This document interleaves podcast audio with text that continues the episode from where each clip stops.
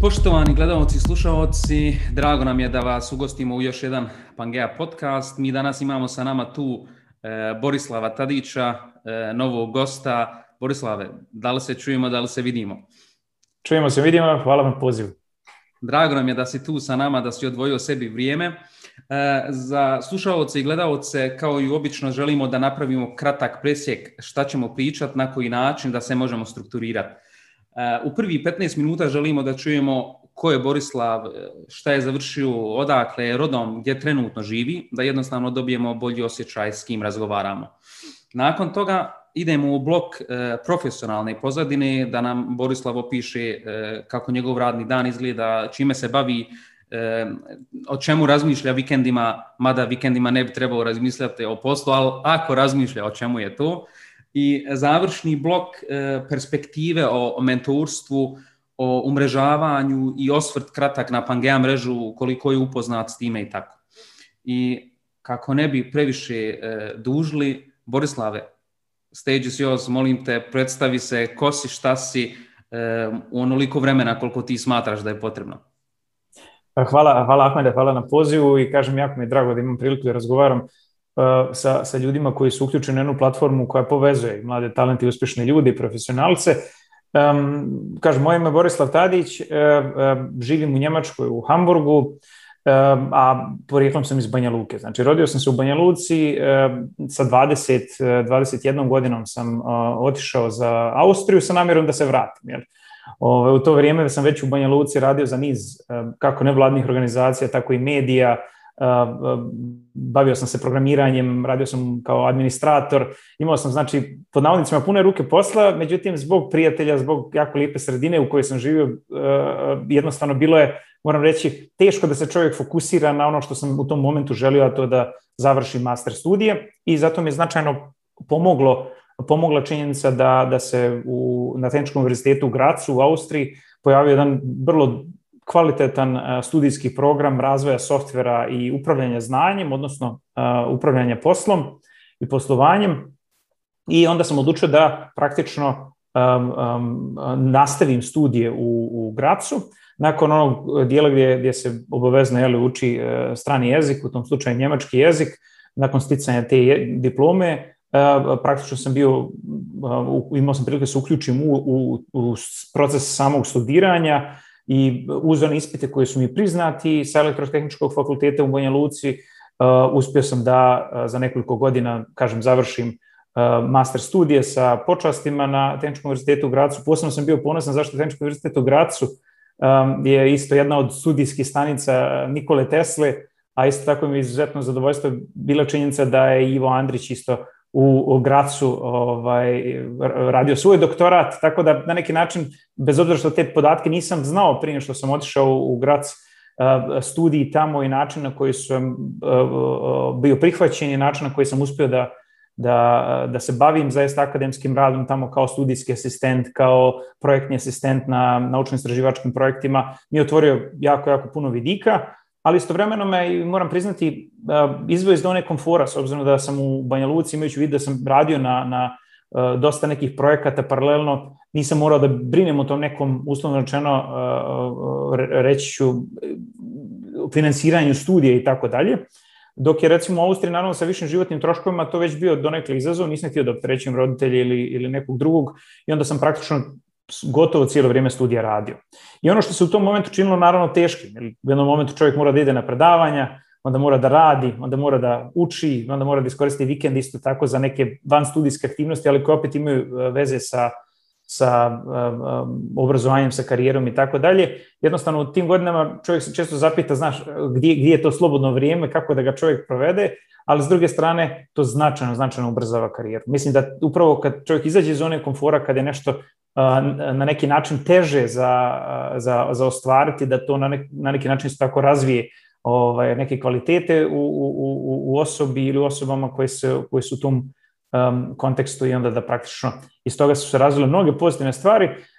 Na kraju um, samog studija dobio sam priliku da, da radimo nekoliko strateških konsultantskih kuća u Beču i uh, u, u, u samoj Magni International, koja je jedna od najvećih globalnih proizvođača automobila.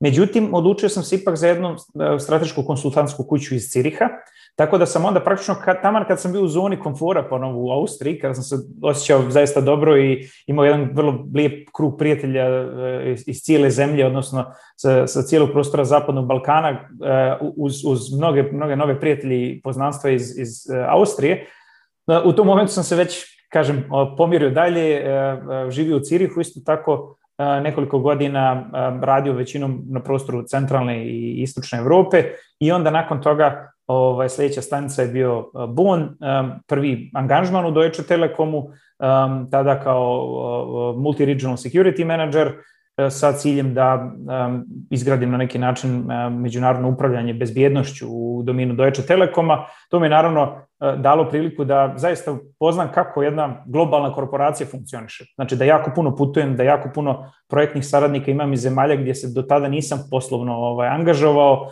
da na neki način steknem i znanje, jednu novu mrežu i to mi naravno onda unutar Deutsche Telekom omogućilo i brži razvoj, a istovremeno otvorilo niz, e, niz, niz prilika. Tako da otprilike i na načel to je neki e, životni put, a kažem, vrlo, vrlo rado se sjećam kažem, svog e, gimnazijskog vremena u Banja Luci, osnovne škole, prijatelja i naravno roditelja koji još uvijek žive tamo.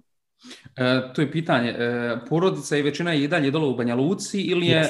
isto u Njemačkoj? E, otac i majka su u Banja Luci, na istom mjestu gdje sam rođen, u istom stanu gdje sam, gdje sam rođen i odrastao, a, a, a moj brat je isto tako pre nekih deseta godina odlučio da se da nastavi karijeru u Češkoj i on je tamo uspješan menadžer u domenu inovacija, a, tako da, nažalost, nas dvojica sa, sa, sa našim krugom ljudi smo, smo van zemlje, iako pokušavamo naravno da či, prilično često ovaj, budemo kako u Banja Luci, tako da, da se vidimo sa porodicom i ovdje u centralnoj istočnoj Evropi.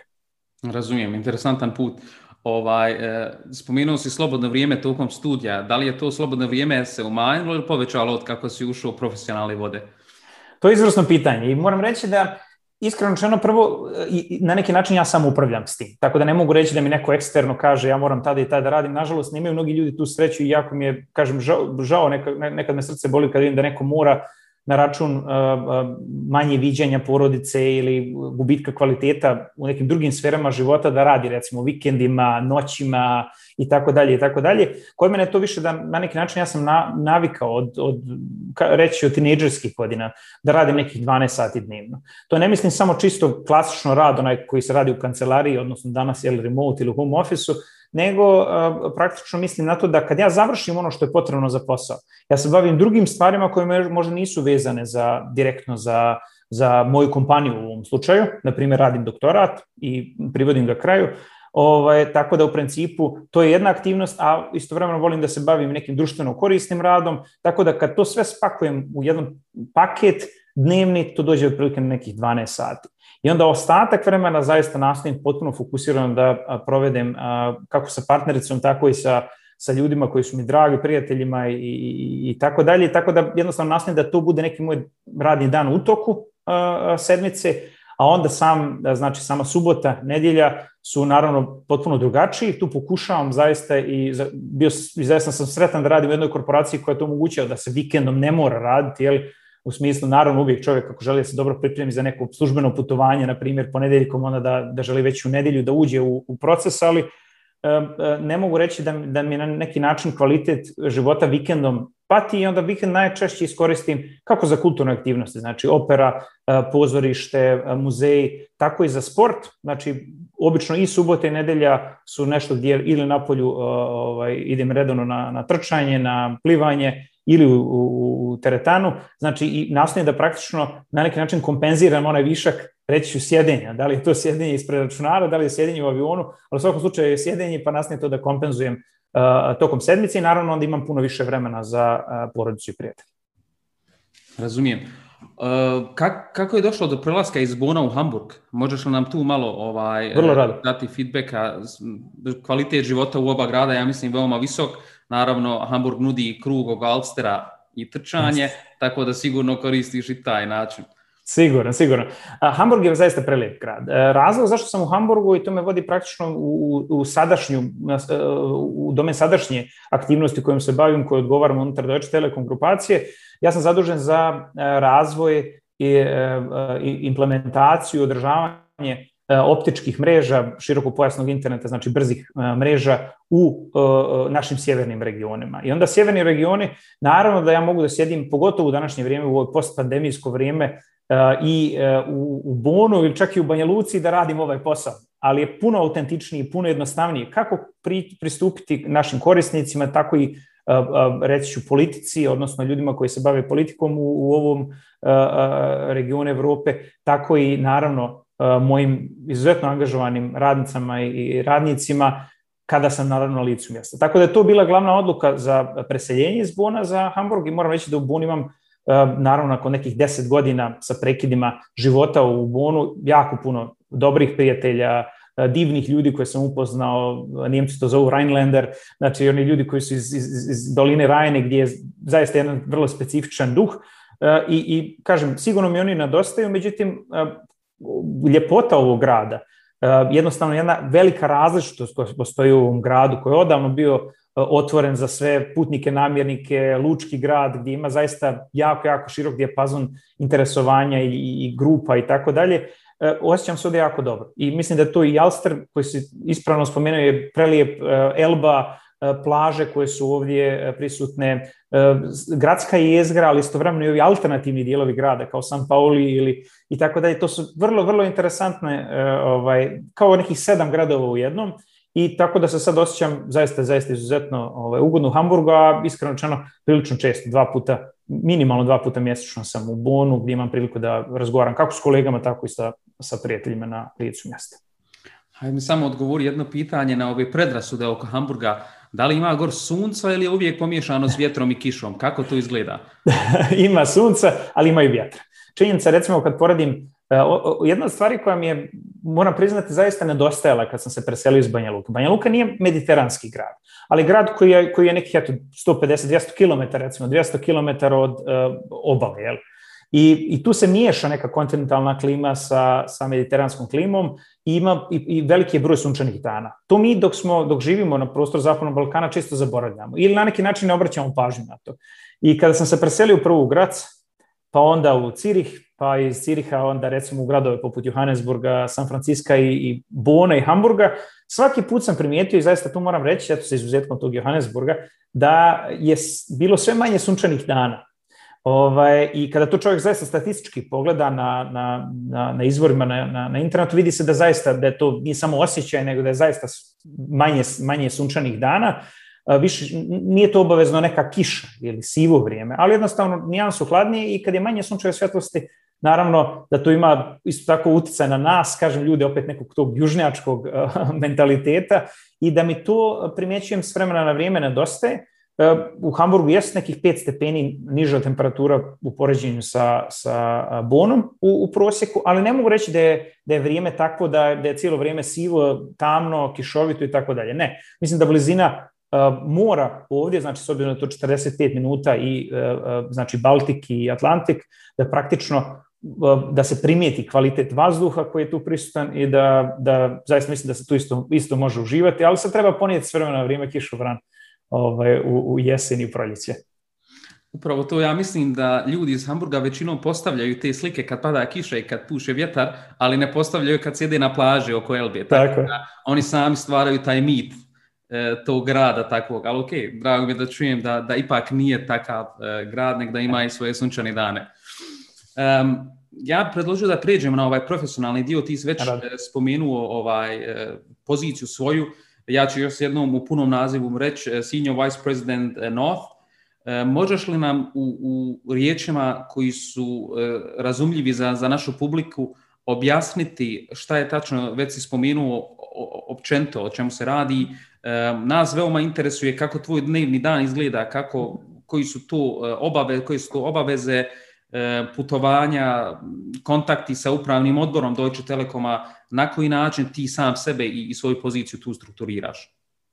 Vrlo rado. Znači, recimo, čisto da, da na neki način opišem organizaciju za koju sam odgovoran, mi govorimo o nekih 2500 interna, internih zaposlenih u različitim profilima, govorimo o nekoliko stotina eksterno zaposlenih, govorimo o um, um, nizu građevinskih kompanija, znači stotinama građevinskih kompanija koje mi uh, zapošljamo, koji nisu dio Deutsche Telekoma, ali uh, sa njima sarađujemo na dnevnoj osnovi i kažem, uh, bez obzira što nemamo svoje pod navodnicima bagere, ovaj, to je ono što na neki način eksterno sorsiramo. Uh, mislim da je, uh, uh, kad gledam broj klijenata, mi smo odgovorni za neki 15 do 20 miliona klijenata ovde na, na sjeveru i na, za jedan teren koji nije tako jednostavan geografski. Zašto? Zato što se radi o velikoj površini um, koja je u gradovima poput Hamburga, Kila, Braunschweiga, Hanovera, uh, Bremena prilično gusto naseljena, a s druge strane u van urbanih sredina, recimo u jednoj Donjoj Saskoj, uh,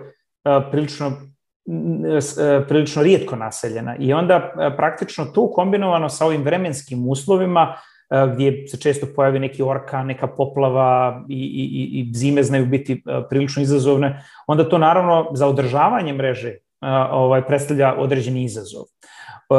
Smatram da, da zbog toga je izuzetno važno da u cijelom regionu djelujemo praktično kao jedan tim, da se zaista međusobno podržavamo, da zaista jedni od drugih učimo i zato je meni lično važno, time prelazim na ovaj dio kako izgleda moj dan, um, meni je jako važno da, da budem u kontaktu sa ljudima iz, iz organizacije. I tu ne mislim samo na svoje podpredsjednike koji, koji znači u mom uh, od, ovaj, bordu koji ja odgovaram, nego mislim na kompletnu organizaciju, na njihove šefove timova, na eksperte, na, na montere, na tehničare, na sve vrste profila koje imamo, zato što su to ljudi koji su izuzetno lojalni uh, Deutsche Telekom, odnosno Magenta brendu, koji se zaista, zaista svim srcem zalažu za naše klijente i koji naravno isto tako su, ne sjede svi, svi u Hamburgu, ne sjede svi ni u većim centrima koje sam naveo, nego zaista oni su, uh, nalaze se širom to, tih, tih sjevernih, uh, uh, naših sjevernih regiona, onda ja nastojim da redovno makar dva puta,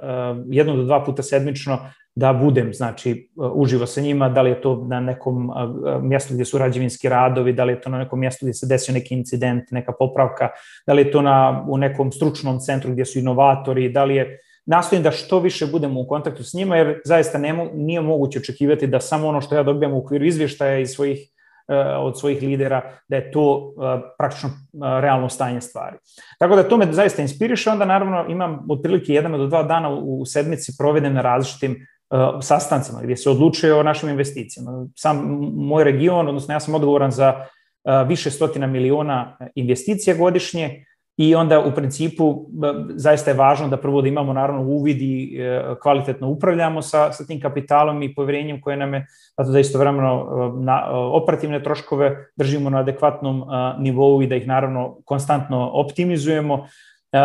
Bitno je da, da radimo na određenim kulturološkim komponentama da, da, da podržavamo naše e, radnice i radnike u e, ličnom razvoju, u organizacionom razvoju, da pokušavamo da vidimo koje su to nove metode, novi procesi, nove tehnologije koje možemo da sa kojima možemo da unaprijedimo naš svakodnevni rad. Tako da tu provedem isto tako neka dva dobra dana, možda nekih, reći ću, još jedan dan na prilično na usaglašavanjima, različitog tipa gdje moram biti tu i želim biti tu za svoje e, kako podređene, tako i za svoje, e, svoje radnike, svoje timove, e, gdje u principu imaju određenu temu ili problem gdje mi onda to zajedno rješavamo i, i pokušavamo da, da, da se dogovorimo oko nekog puta kako ćemo, kako ćemo stvari da, stvarima da pristupimo. I naravno onda moram reći da onaj ostatak, recimo nekih pola dana, ako sam to ispravno sabrao u glavi, da otprilike nekih pola dana iskoristim za, uh, ulažem u razvoj, uh,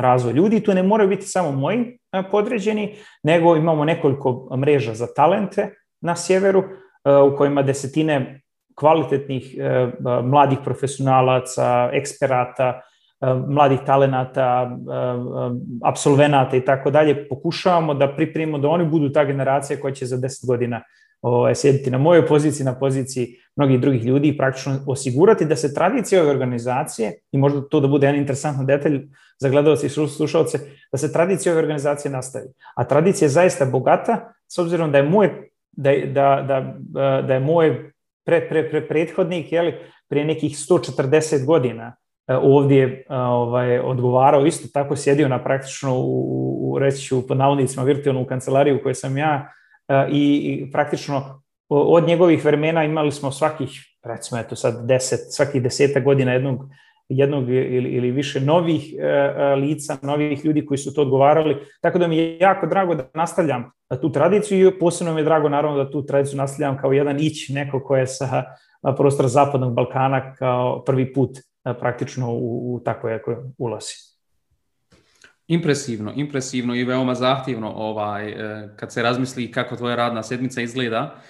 Um, možda jedno škakljivo pitanje za Deutsche Telekom i generalno za operatere telekomunikacijske. Um, znamo svi ove izvještaje pokrivenosti optičkog kabla u Njemačkoj, da jedna Estonija, jedna Južna Koreja imaju 70-80% pokrivenosti, a u Njemačkoj je ta, ja mislim, jednocifren procenat, 5-6-7%, znaš sigurno bolji. Um, koji je razlog?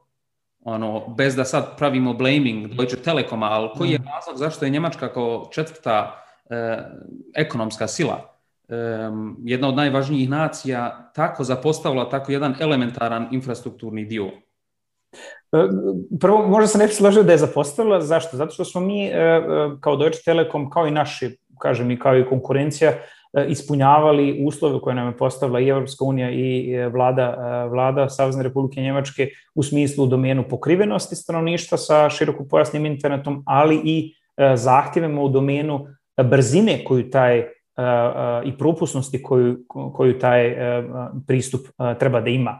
I mi kad pogledate danas Njemačku, izuzetno visok procenat, preko 95% stanovništva je pokriveno široko pojasnim internetom iznad 100 megabita po sekundi, po sekundi. I to je već nešto što u principu je omogućava praktično sve moguće i moderne pokriva sve moderne servise. Od toga da li ćete gledati Netflix, igrati cloud gaming ili E, biti na Webex ili Zoom ili Microsoft Teams kolu, vi i još nekoliko, kažem, članova porodice. Tako da s te strane mi smo ispunili te zahtjeve, ali ono što nismo uradili ni mi, a dobrim dijelom ni konkurencija, je to da, da smo odmah išli u prvom koraku na optičku mrežu, znači na ovu optičku fiber optics mrežu. I nismo na to išli, kažem, prvenstveno iz razloga da što smo uh, bakarnu infrastrukturu već imali i odlučili smo da nju novim metodama ubrzamo, da je unapredimo i kada smo to uradili, onda smo se odlučili da sad idemo na jedan nacionalni rollout koji će u principu biti po našim uh, predviđenjima okončan, okončan 2030. godine i da ćemo povezati onda znači 30-40 miliona njemačkih domaćinstava na široko pojasni internet. Znači, da, da to, to zaista ozbiljno mislimo. Uh, uh, najbolji primjer je to da smo praktično da svake godine udvostručujemo broj priključaka koji, koji realizujemo u toku godine. Prošle, pretprošle godine smo ga udvostručili, prošle godine smo ga udvostručili, ove godine ćemo ga udvostručiti i iduće godine to planiramo to isto. Sve dok ne dođemo na jedan nivo um, um, um, proizvodnje koji u principu rollouta koji praktično zadovoljava potrebe njemačke populacije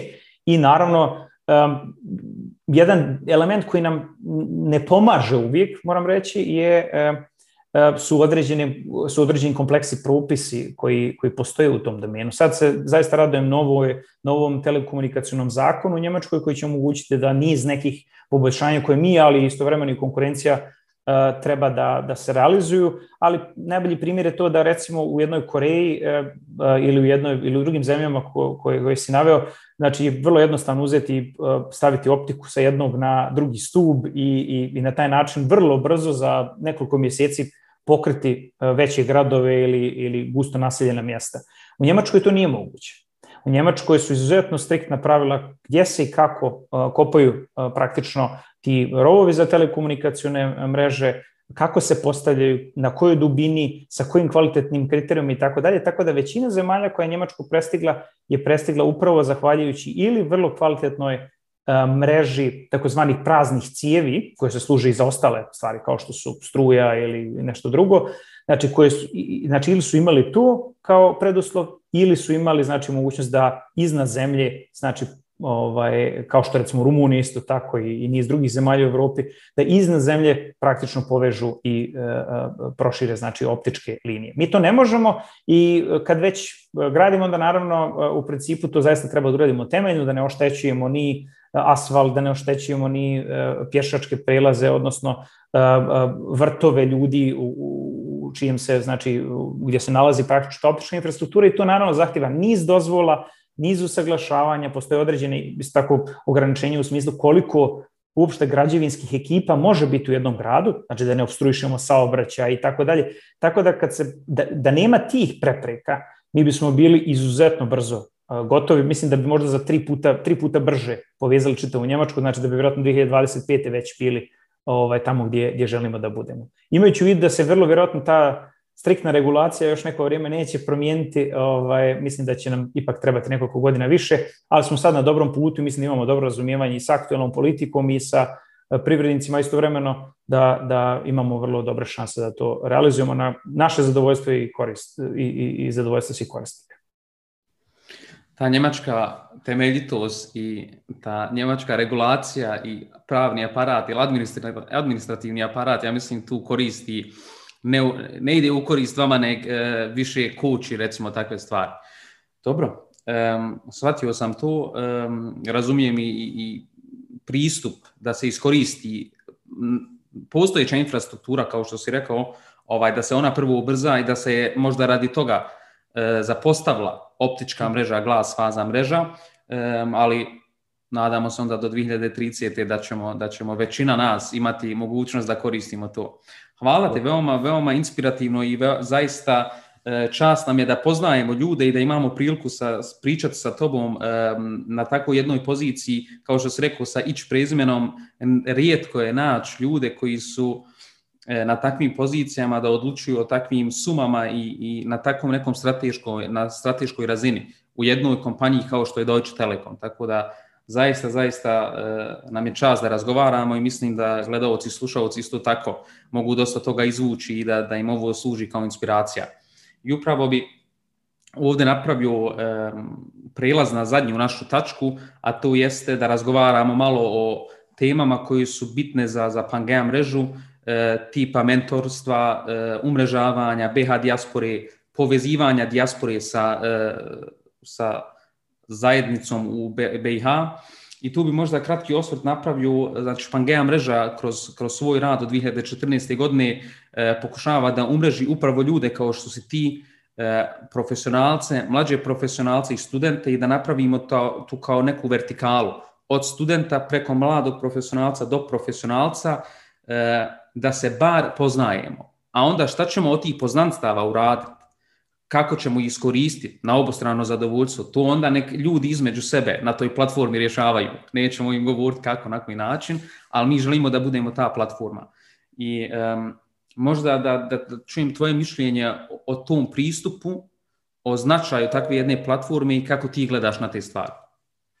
Mislim da je, da je prvo izvrsna, izvrsna stvar da postoji e, platforma gdje se povezuju kako mladi akademici, tako i i mladi profesionalci. Da na neki način upravo to su neke izuzetno aktivne godine gdje ljudi mogu da se kvalitetno povežu, gdje se stvaraju prijateljstva za, i poznanstva za čitav život i gdje praktično uh, kroz razmenu informacije, kroz, kroz uh, na neki način jednostavno znanje o tome gdje i ko ima koju ekspertizu i ko kome može da pomogne, mislim da je to već veliki korak. I da zaista sam, zaista sam sretan da postoji takva jedna inicijativa i da ta, i da ta inicijativa zaista je uspješna i da postoji već godinama, jer kažem, jednostavno je pokrenuti inicijativu, zadržati je i praktično napraviti iz toga neki dugoročni projekat je već posebna stvar. Tako da mislim da je to izvrsna stvar. Mislim da je isto tako vrlo dobro da imate priliku da povežete mentore i e, ljude koji su spremni da, da, da uče i da da razmijenjuju ideje sa, sa mentorima. Zašto? Zato što praktično u jednom takvom odnosu i mentor i mentee uče,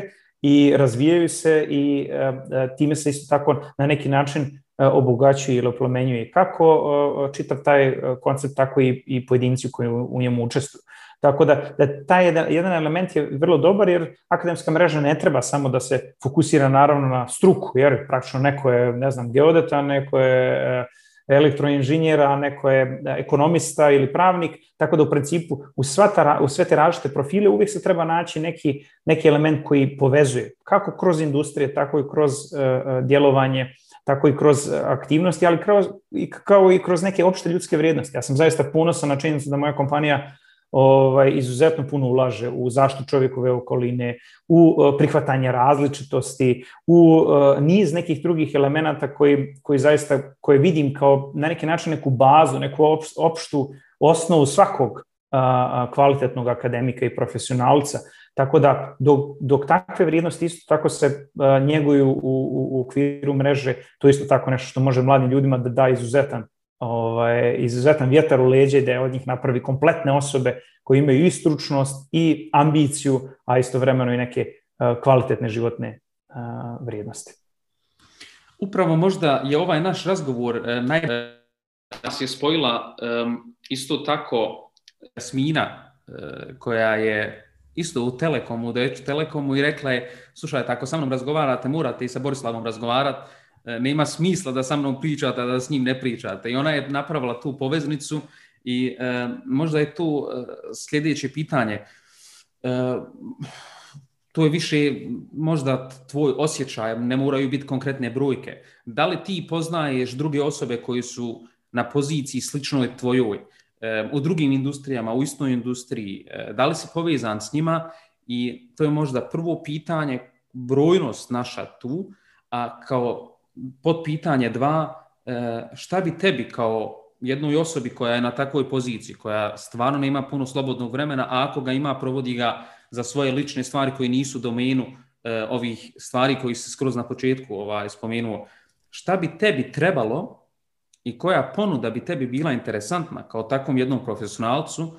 da kažeš, e, ova mreža je za mene interesantna, želim da doprinesem ili želim da crpim nešto od njih? Mislim da je to, e, prvo, prvo kažem da je Jasmina izuzetno pozitivna, ambiciozna, kvalitetna mlada osoba ovaj, na izvrsnom putu, pred njom, kažem, je, je divna, divna karijera. A, a, I jako mi je drago da, da poznajem i nju i nekoliko drugih ljudi koji su isto tako sa izuzetno angažovani, s kojima dijelim neke zaista ljudske vrijednosti e, koji su isto s prostora Zapadnog Balkana, koje sam upoznao u Telekom. Ipak Telekom sa nekih 220.000 zaposlenih, E, bilo je za očekivati da je tu još, još pokoji ići e, i jako mi, jako mi je drago da smo se upoznali, da je to jedna vrlo lijepa, neću reći formalna mreža, mi nemam nikakvu formalnu mrežu, ali neka vrsta neformalne mreže gdje se ljudi jako, jedni drugima jako obraduju, je zaista spremni jedni drugima da pomognu, da razmeni informacije i tako dalje. I kažem, jedino što nam stoji na putu je vrijeme, s obzirom da smo svi na neki način u nekim, u nekim i obavezama i, i kretanjima i tako dalje. Ono što, što bi bilo dobro je u svakom slučaju da se odgovarajući na pitanje da li poznajem druge ljude u drugim kompanijama, da, poznajem nekoliko naših ljudi u drugim kompanijama, moram reći da naravno da, da su oni na različitim pozicijama, u različitim odgovornim ulogama i mislim da su, eto oni koji, s kojima sam ja imao kontakt, da su zaista isto tako ambiciozni, da dijele prave vrijednosti, da da zaista pokušavaju da ostave najbolji mogući um, um, trag u svojim organizacijama. Da li se može čovjek više povezati, treba više povezati u svakom slučaju. Tu je, tu je šteta da na neki način ne postoji neka, reći enciklopedija naših ljudi koji su u, u različitim, ne samo, ne mislim samo u pozicijama, jer danas ste na poziciji, sutra sutra niste. Jel?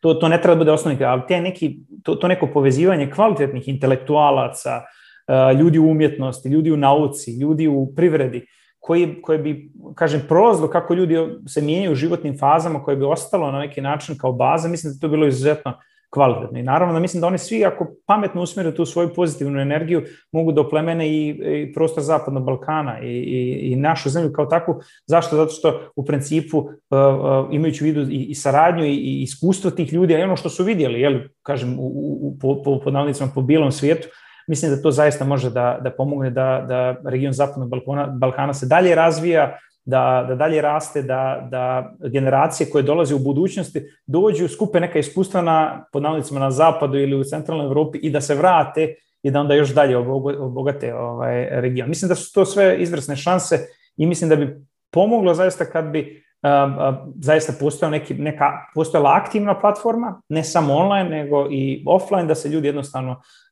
periodično sreću, da tu jednostavno prezentuju manje sebe više na neki način ono što rade, više neka, neka svoja iskustva, neka stručne, neke stručne elemente, neke uh, opšte ljudske elemente. I kad bi, se, kad bi to postojalo i bi postojalo u kontinuitetu, mislim da bi automatski uh, uh, naši ljudi koji su u Njemačkoj zaista angažovani u nizu kvalitetnih polja, da bi ovaj, sami bili bolje povezani, da mogli na neki način još da boostuju jel, taj, taj svoj učinak i uticaj na sredinu. Upravo to, možda kratak osvrt na ovo što si spomenuo, ovaj, mi unutar Pangea mreže imamo e, takozvani Pangea Insight.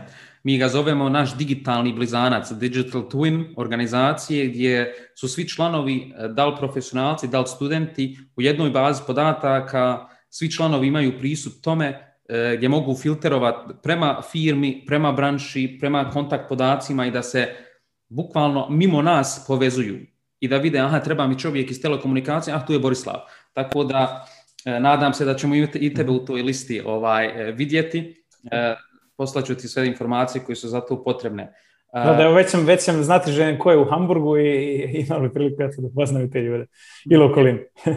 rado, rado ću to sve proslijediti. Ovaj, sjeverna Njemačka je specifična i razlikuje se od uh, južnije, južnijeg dijela i ovog vamo dijela Rajnlanda koji si spomenuo. Mm. Tako da i naši ljudi koji su gore, ja imam osjećaj da su e, primili taj neki mentalitet sjeverne Njemačke, malo hladniji, malo distanciraniji, tako da nadam se da ćemo sa tvojom pomoću to malo taj led probiti. Um, rado, rado.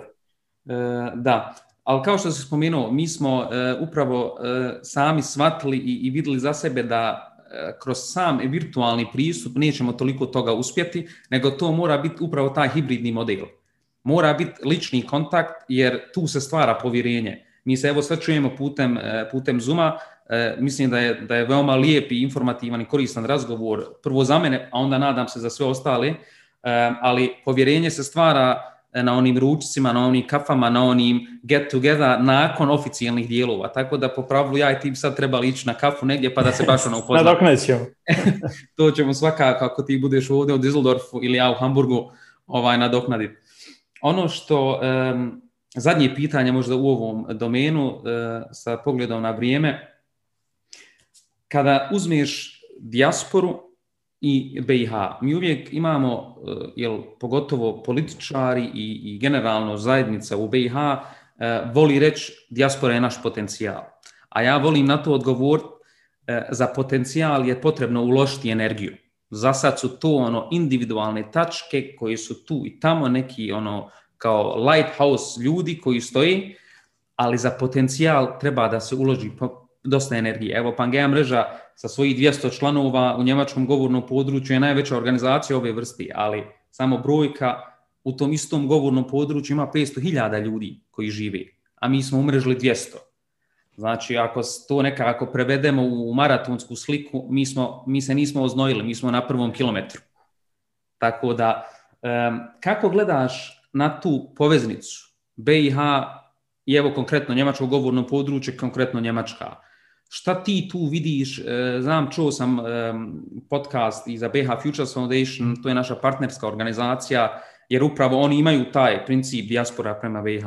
Kako ti to gledaš? Šta imaš, koji su tvoji misle oko toga?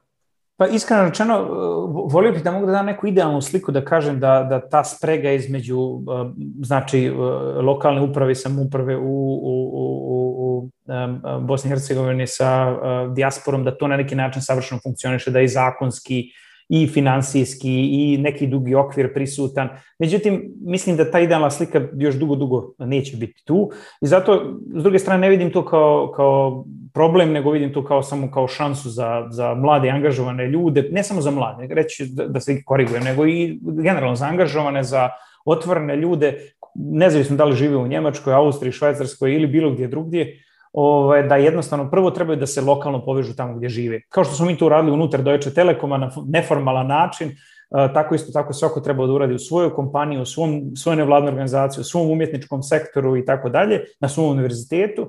Kada se izvrši, izvrši ta neka vrsta, ne, vrsta neformalnog povezivanja, mislim da će se razviti niz nekih partnerstava.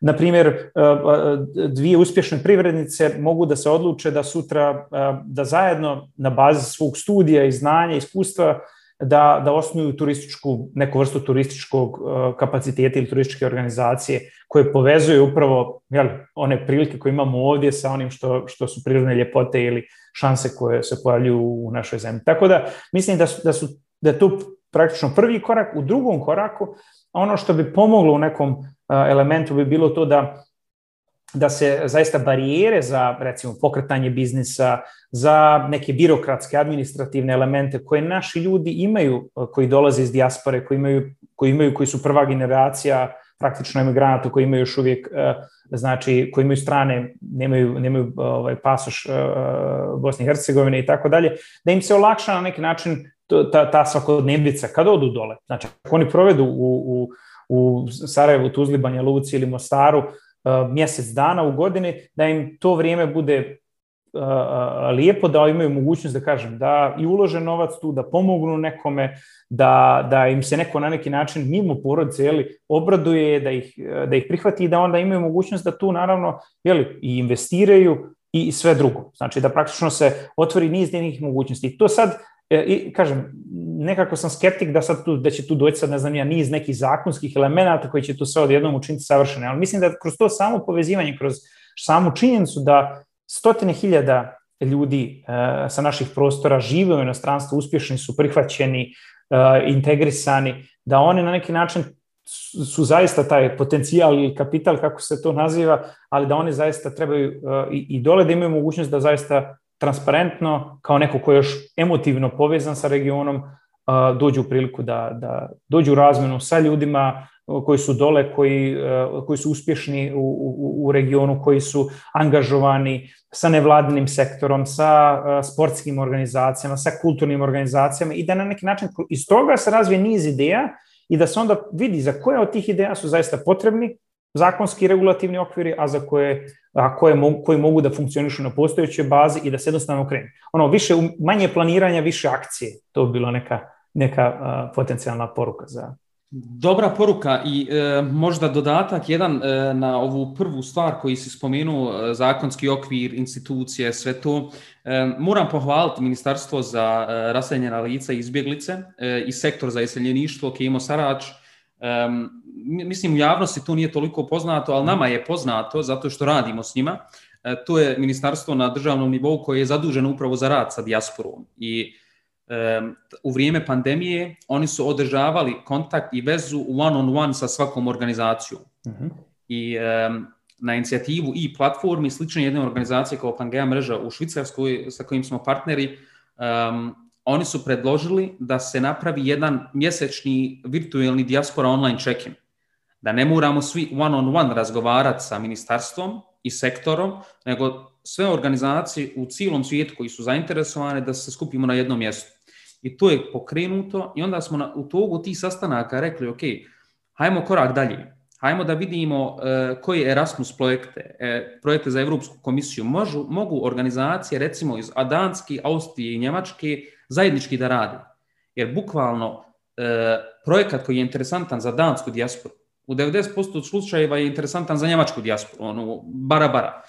I mi smo e, na inicijativu Pangea mreže napravili digitalni radni prostor sa rubrikama, gdje svaka organizacija danas koja ima interes, koja ima interes može ubaciti svoju projektnu ideju, e, javi se organizaciji i kaže ovo mi je interesantno, hajmo zajednički predati projekat.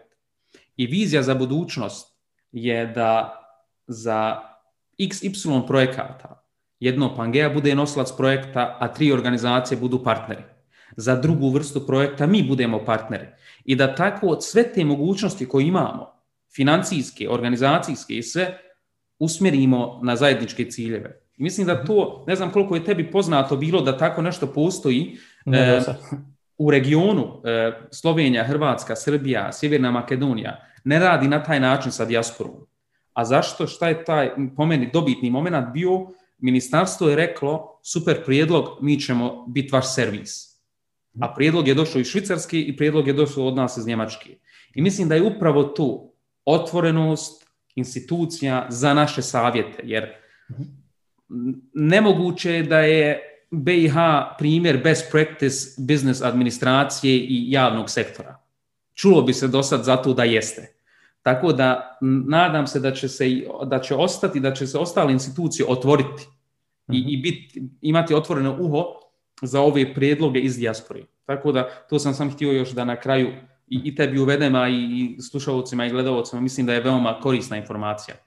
Um, na kraju uvijek što radimo jeste da e, gostu dadnemo priliku za zadnju završnu poruku.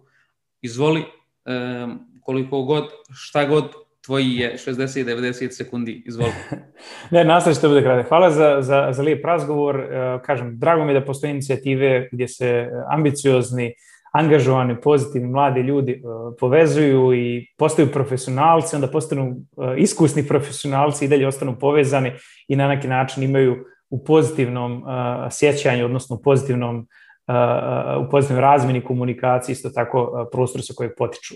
Ovaj, u tom smislu želim, kažem, želim puno uspjeha, želim da se mi svi e, koji smo i u dijaspore, a i oni koji su e, na prostoru e, Bosne i Hercegovine i Zapadnog Balkana bave budućnošću, temama koje praktično prostor mogu da lansiraju da bude novi Luksemburg ili novi, novi Singapur i tako dalje, da jednostavno možemo iskoristiti sve ove potencijale, kako intelektualne, tako sve druge, da, da, da zajedno zaista ostavimo jedan kvalitetan, kvalitetnu zaostavštinu, ne, ne samo individualnu, nego grupnu i ovaj, bilo mi drago kad bi, kad bi mnogi, mnogi ljudi bili dio te priče.